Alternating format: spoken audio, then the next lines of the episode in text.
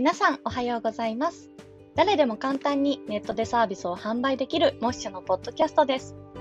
このポッドキャストは、モッシュ株式会社の社員が毎回テーマを決めて、モッシュの魅力やモッシュで働く中での学びについてゆるく語っていく番組です。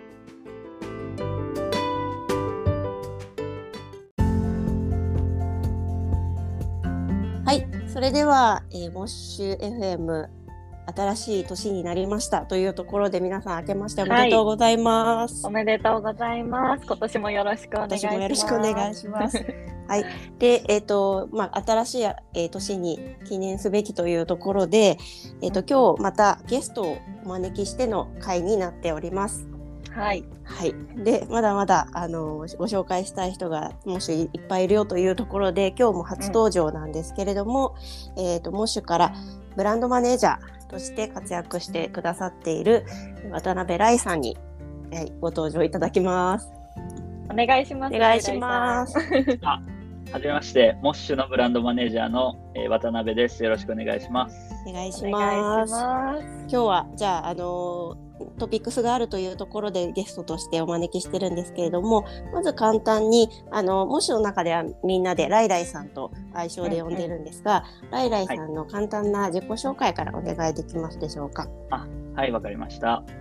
えっと僕が、えー、モッシュに入る前の話からした方がいいですかね。そうですね。過去どんなあのキャリア積んできたかとか。はい。えっと、そもそも新卒、あ、えっと、僕がモッシュでブランドマネージャーと、あとアートディレクターという形でデザインにも関わっているんですけど、うん、えっと、もともとのキャリアとしては、えー、新卒でサイバーエージェントに、えー、デザイナーとして入社しました。で、そこではソーシャルゲームのデザインとか、まあ、そういうウェブ系のデザインをいろいろやってたんですけど、えーと、そこからあのグラフィックデザインいわゆる紙のデザインがやりたくなったので、うんうん、えーと、転職することにして、うん、えー、ソニーミュージックに転職しました、うんうん、でそそこでは、えー、音楽系のグラフィックデザインとかをやっていてで、えー、CD ジャケットとかアーティストのグッズとかあとミュージックビデオのタイポグラフィーとかそういう系のデザインをずっとやっていってでそこで3年ぐらいえー、ずっとソニーでデザインしてから独立して、うん、えー、そこからも個人でいろいろ仕事を打っていったりしてました。うん、で独立して 2, 2年ぐらいですかね、うん、経ってから、えっと、徐々にモッシュにも関わるようになっていって、で最終的に、えー、モッシュの、えっと、ロゴデザインを、えー、やらせてもらうことになって、あの新しいやつですね。うんうん。で、ロゴリニューアルからもがっつり入るようになって、そこから徐々徐々に徐々に、えー、モッシュに本格的にジョインするようになって、うん、で、今年のし、あ、今年じゃないですね、もう。あの、去年の4月から、はい、4月から、えー、正社員としてモッシュに入社しました。という感じです。うん。なんか、あの、あ、ごめんなさい。なんか多分私もすごい気になることでおそらくリスナーさんも気になるだろうなっていうことがあるんですけど、その、はい、ライライさんって本当に独立されて個人でもねあのかなりこうスキルとかもあるのでなんかずっとその組織に属さないで生きていける人だと思ってるんですね。はいはい、でなんかだけどなぜそのモッシュにあの入社しようと思ったのか、なんか組織で働こうと思ったのかみたいなところをちょっと深掘りしたいなと思ってます。はいはいはい。了解です。えっと、そうですね、おっしゃる通り、なんかあんまり会社にまた入るみたいな発想はそんなになかったんですけど、うんうん、あのモッシュで仕事をいろいろ振ってもらってやらせてもらう中で、うん、えーとまあ、そもそもモッシュのメンバー自体がすごくまあ、友達というかあの仲がいい人たちだったので、まあ、そういう人たちと一緒に仕事するのが、えー、結構楽しいなっていうのがまず大きかったですね。うん。でもう一つ、はい、で一番の大きな理由としては、うん、えっと、結構デザインずっとやってると、えっと、最初はもうデザインが上手くなりたいっていうマインドでずっと仕事することが多かったんですね。うん。うんうん、だからひたすらいろんな案件が来ても、えーこの案件どういうふうに、えーかっこいいデザインを作るかみたいなところにこう主眼が主眼を置いちゃうというか、うんうん。っていうのが多かったんですけど、えっとまあ、ある程度デザインができるようになってくると徐々に徐々にあのデどうかっこよくデザインするかっていうよりかは、と、このデザインを使って最終的にどういう課題を達成できるんだろうっていうところを考えるようになっていき、ううん。ん。だからデザインが目的だったのが徐々に手段と割り切れるようになっていって、じゃあ本当にデザインを使って何を達成したいのかっていうところをなんか深く考えるようになっていったんですね。うん。うん。うん。でちょっとこれ長くなるかもななんですけど 大丈夫です。うんすいませんなんか 私が、はい。あ全然全然。でこれがはい。でそれでですねあのそもそもソニーでデザインすることになった時も、まあ、結構アーティストものの仕事が多かったので、うんうん。えっとまあ、いわゆる知名度は結構大きいものが多いんですよね。うんうん。うん、でそういうデザインって、えっとまあ、めちゃくちゃ機能するというか。うんうん。でそもそもデザインってゼロから何かを作るっていうよりかはうん。そのクライアントさんの持っているあの強み弱みみたいな資産みたいなものを利用して、えっと、だからクライアントさんに地力があればあるほど、結構機能することが多いんですよね。うんうん。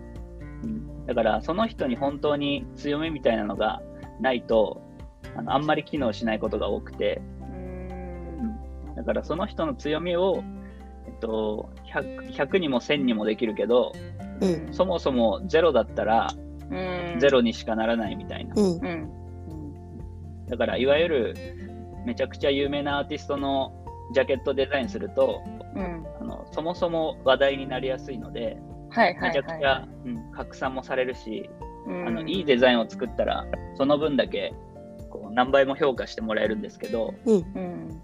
あのイインディーズバンドの、えっと、ジャケットとかになってくると、うん。そもそもそもそもそんなに話題にならないので、うんうん。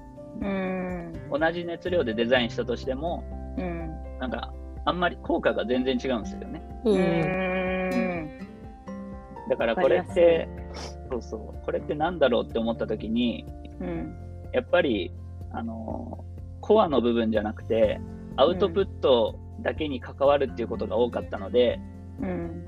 うん、そもそも、まあ、レーベルの人とかがあのこういう今回はこういう方向でデザインお願いしたいとかうん。あのそもそもこのアーティストはこういうブランディングでやってるからこういうデザインをお願いしたいみたいな前提がある上でやっていくので、でその前提に沿う形でデザインをすることでしかこう仕事ができなかったんですけどうんうん。うんでもそもそもその前前提がなんかまあ間違ってるというかうん。なんかももっとこうした方がいいんじゃないかって思うことは結構多々あるんですけど、うんううん。んまあ、そういう時にコアの部分にしっかり関わる形でデザインしないとなんかさ最大限デザインが機能しないなっていうのはすごく感じていたんですね。うんうんうんできっかけとしてあの個人の人のデザインをあのすることがあって、うん。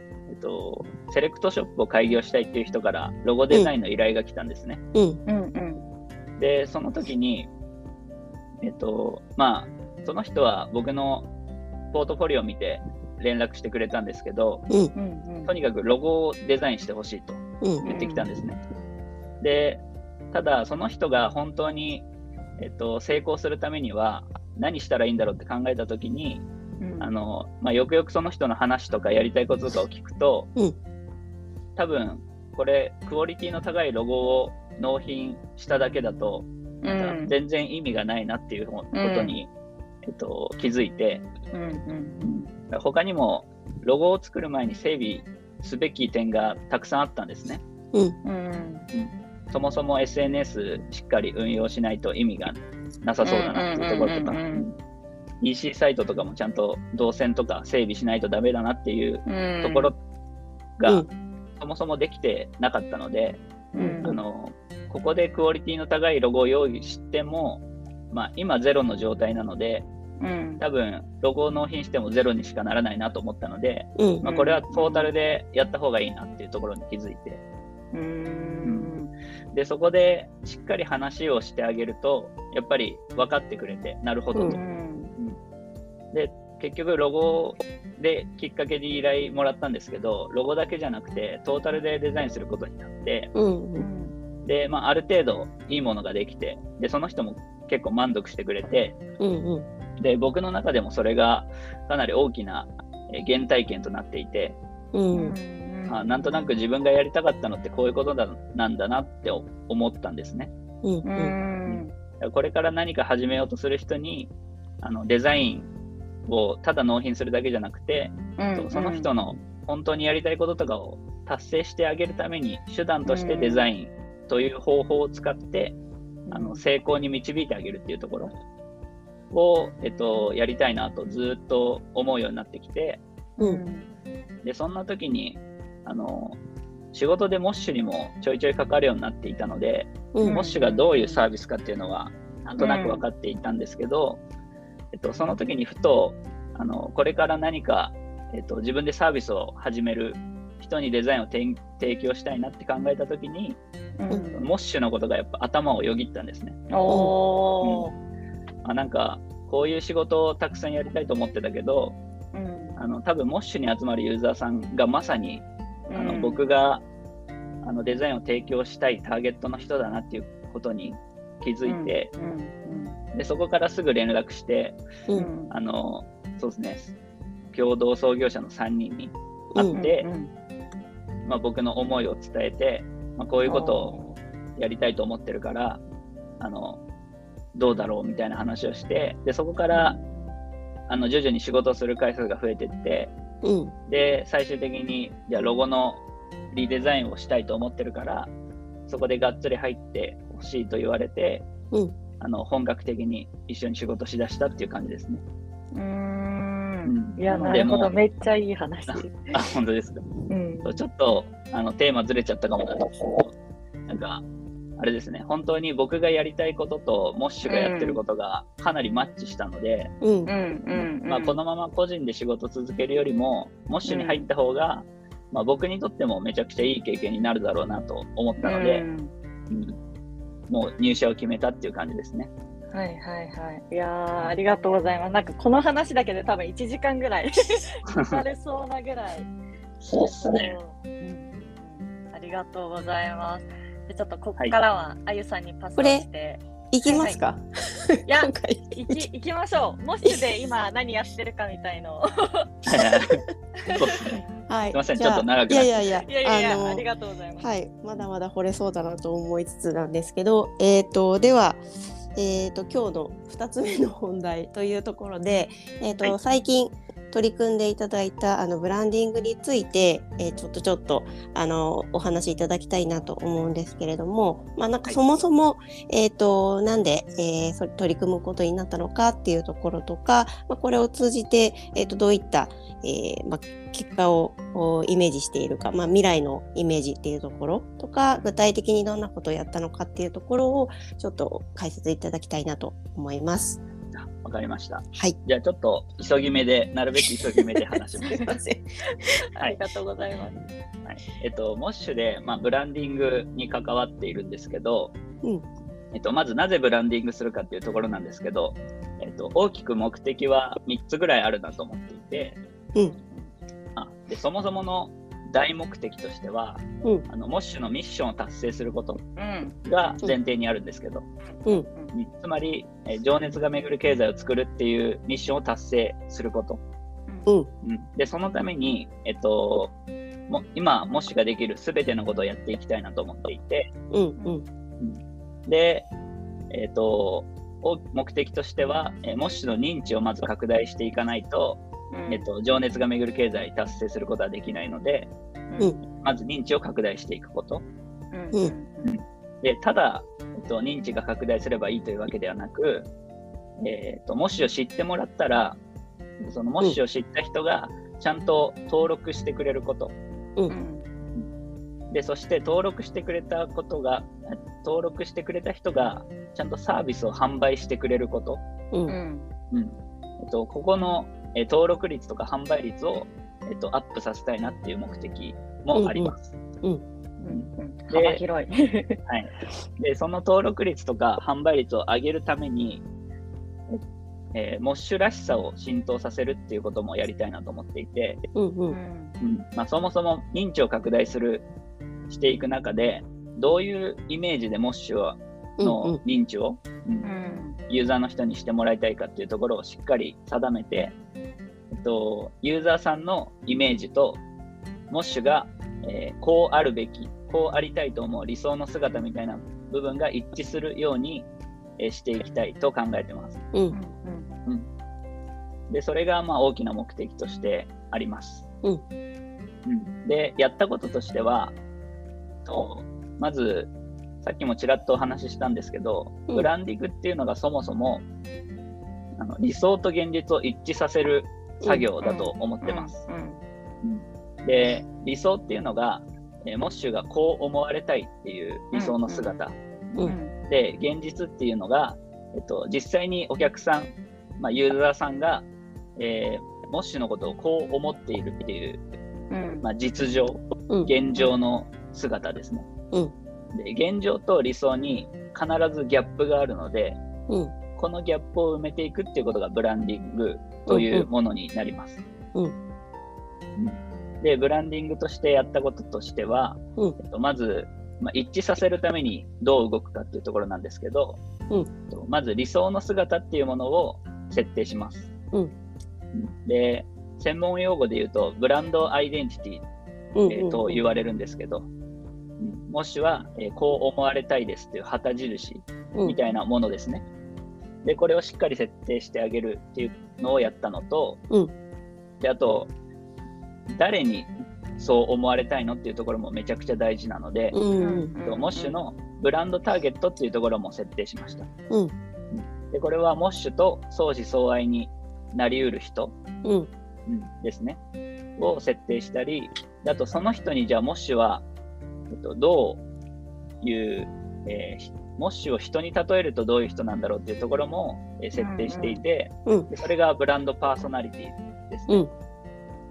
うんであと、えーそのブランドターゲットの人にモッシュはどういう価値提供をすればいいんだろうっていうところも、うんえー設しました。でそれがブランドバリューと呼ばれるところですね。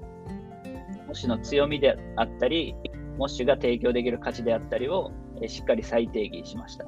うんうんで、そのブランドバリューを設定して、その強みとか提供価値から、えーさらに連想されるワードみたいな部分も、えー整備しました。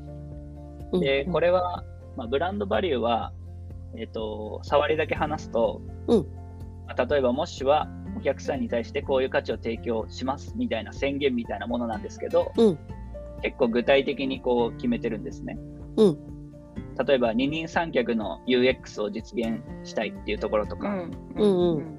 あと、モッシュを使うだけで自分の格が上がりそうって思われたいっていうところとか、うん。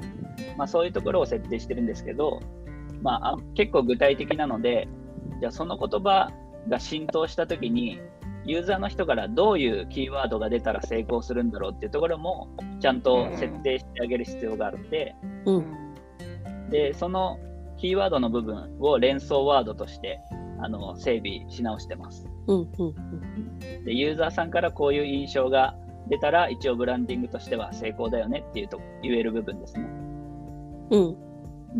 で、そこが、えっと、まあ、例えばエモーショナルっていう部分、まあ、いわゆるエモいって言われる部分とか、うん。まあ、あと、上品っていうワードとか、うん。あと、い粋っていうワードとかですね。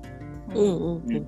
とか、まあ、あと、誠実であったり、クリーンであるっていう部分とか、うんまあ、そういうようなワードが、えっと、ユーザーさんから出てくると、一応ブランディングとしてはやりたいことを達成できてるよねっていうふうに判断するっていう基準として設けてます。うんうんうん。うん。で、さっき言ったこの言葉が実際に、えっとクリエイティブを作る時のトンマナになっていくイメージです。うん。で、あと最後に、と、推奨規定とか禁止規定とかの整備も進めていて、うんうん。でこれはモッシュが、えーこう思われたいっていう理想の姿を体現するために、えっと、推奨すべき行動と、うであと絶対にやってはいけない行動みたいな部分うを、ん。えー言葉遣いとかも含めて整備してます。おうん。っていう感じですね。でこの整備をすることで一応期待する効果としては、うんと、まずそもそもモッシュの一挙手一投足が、うん。えー、全てこの理想の状態に沿っているっていう、えー状態を作りたいと思ってます。うんうんうん。うん。なんで、モッシュの発信が全部このブランドアイデンティティにちゃんと沿っている状態になっているので、えーうん。行動が全て一貫し、うん。で、ユーザーさんがモッシュに触れたときに、えっと、同じ印象をしっかり与えることができるうん。っていう状態をまず目指したいと思ってます。うんで、社外向けにうん。どういう影響を与えたいかっていうところなんですが、うん。えっと、まずさっき話した理想と現実のギャップがしっかりと埋まっていくっていうところをやりたいです。うんうん。うんうんで一応、モッシュが目指している姿としては、うん。えっとまあ、ブランドパートナーとして、うん。えっと、そのユーザーさんの、えー成功を、えー補助したい、うん。あ一緒にユーザーさんの、えーサービスを成功に導いていきたいっていう思想があるので、うん。まずユーザーさんにブランドパートナーとして認識してもらわないといけないんですね。うんうん。うんなので、理想は、えーモッシュをブランドパートナーとして認識してもらうことなんですが、うん。えっと現状でいくと、まだ、えー単なる予約システムうん。っていう、うん認識しか多分ないと思うので、うん。ここに大きなギャップがあるなと思っていて、うん。うんなので、えっと、この予約システムっていう認識をしっかりとパートナーであるっていうところまで、うんえ押し上げていきたいっていうのが、えっと、大きな目標になってます。なるほど。はい、で、社内向けの、えっと、影響、想定する効果としては、えっと、モッシュのメンバーそれぞれが、えっとブランドパートナーとしてうん。の振る舞いを、えーみんなしっかりと頭に入れて行動していくうんっていうところを一貫してできるっていうところまで、えー行きたいなと思っていて、うんうん。うん、で、ブランドパートナーとして認識、自分のことを認識する、してほしいんですけど、うん。えっと、えーそのためには、まあユーザーさん、今までずっと事業者さんとか、ホストとか呼んでたと思うんですけど、うん。そもそも自分がブランドを扱う人なんだって認識してもらうために、うん。そのユーザーさんの呼び方もちゃんと統一したいなと思っていて、うんうん。で、モッシュでは、えっと、ゆ事業者さんのことを、えっと、その新しいサービスを生み出すクリエイタうん。ーさんというふうに定義して、で、ちゃんとそのクリエイターさんの提供するサービスをしっかりとブランドとして捉えて、うん。で、そのブランドを一緒に成功に導くためにこう競競争していく、うん。共に作り上げていくっていうところを意識して、えー行動していきたいと思っているので、もしのメンバーそれぞれが、えっと、そういう意識で仕事に臨んでいくっていう状態を作ることが、えー社内向けの目標になってます。うんうんはいうんで最終的にそれが、モッシュといえばこうだよねっていう、えーカルチャーとして浸透してい,、ったらいいなと思いながら、うんブランディングを進めているという感じです。すみません、結構長くなっちゃったかもなんですが。いえいえいえいえ、ありがとうございます。結構はなんかここまでのこう、結構割と大きなインパクトのあるなんかせ、うん。整理整頓だなと思っていて、で、はい。どどのぐらいのこう時間軸でやってきた感じですかね、これは。あそうですね、時間軸でいくと、うん、えっと多分去年の9月、10月ぐらいから動き出して、うん、でそこからもう急ピッチといえば急ピッチなんですけど、うん。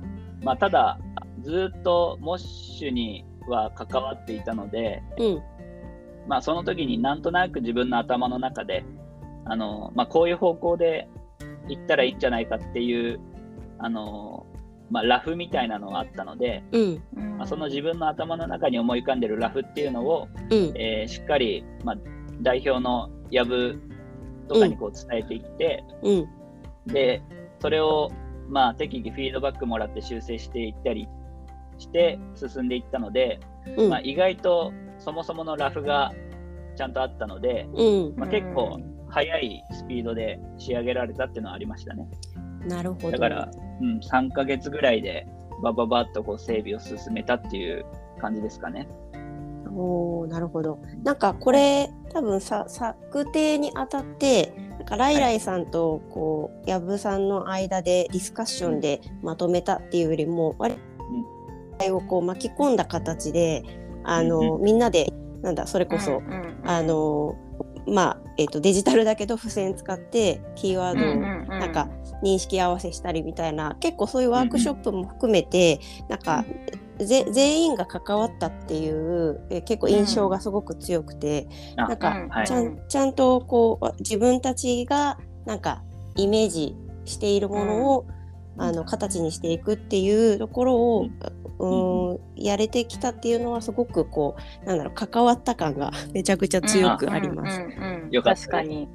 しかもなんか自分ごと化できるし、なんかそのん自分たちも納得感を持って、うん。そのブランドアイデンティティとかうんをちゃんと浸透させようっていう気持ちになれるので、なんかそういう意味でもそうなんか一緒にこう考えるみたいなスタンスはすごい大事ですよね。うん。あそうですね。まさにそこめちゃくちゃ大事で、うん。まあ、それは意識的にやっぱ、ブランディングって一人じゃ絶対できないので、うん。あうん。の社内の人全員にしっかり行動をこう意識してもらうっていうことが大事なので、うん。まあ、うんワークショップ形式であの実際に自分も参加するっていう体験はあうん。のすごく大事なので、それはうん。確かに積極的に取り入れるようにしてましたね。うん。うんうんなるほど。いやありがとうございます。うん。あはい。で今なんか。あ、うん。大丈夫ですか、まだ。はいそうですね、まあ、えっと、まあ、ワークショップ形式で進めたんですけど、うん。あの、そもそもこう、ブランディング整理して出てきた部分っていうものが、えっと、しっかりとモッシュの強み、現状の強みとかを生かした整理になっていると思うので、うんうん。だから、うんまあ、結構短いスパンであったんですけど、まあ、最初から結構みんな、あの理解してくれてるというか、うん。まあ、確かにモッシュってこういう強みがあるよねっていうところをしっかりみみんなが理解してる状態で進められたので、うん。結構短いスパンであったんですけどかなり深いディスカッションもできたしなんかうううみんなが納得できるものが仕上げられたなっていうところはありますね。うんうん。うん。確かに。いやありがとうございます。なんかここからあのようやくこう形が整ったっていう感じなので今度はこう社内のメンバーも含めてあの正しいイメージを発信していくっていうことで少しずつそのギャップを埋まっていくっていうプロセスを、まあ、これから一緒にえーやっていくっていうところが、まあ、たの楽しみでもありつつあのしっかりやっていかないといけないなと、うんはい、うん思いました。ありがとうございます。はい、ありがとうございます。はい、じゃあかなりあの今日は壮大な あのお話をいやいやいいやいやいややいや、新年一発目なので、そういいですね。すね。いつもの倍ぐらい応言ってます。ありがとうございます。なんかえっ、とまあ今日お話しできなかった部分もまたあの違った機会でぜひお話しいただきたいなと思っているのでライライさんよろしくお願いします。あはい、こちらこそよろしくお願いします。はい。じゃあ今日はあのー新年一発目特別企画的な感じで楽しい時間をははいい、あのお届けできたかなと思います。またあのぜひ聞いていただけたらと思います。ありがとうございます。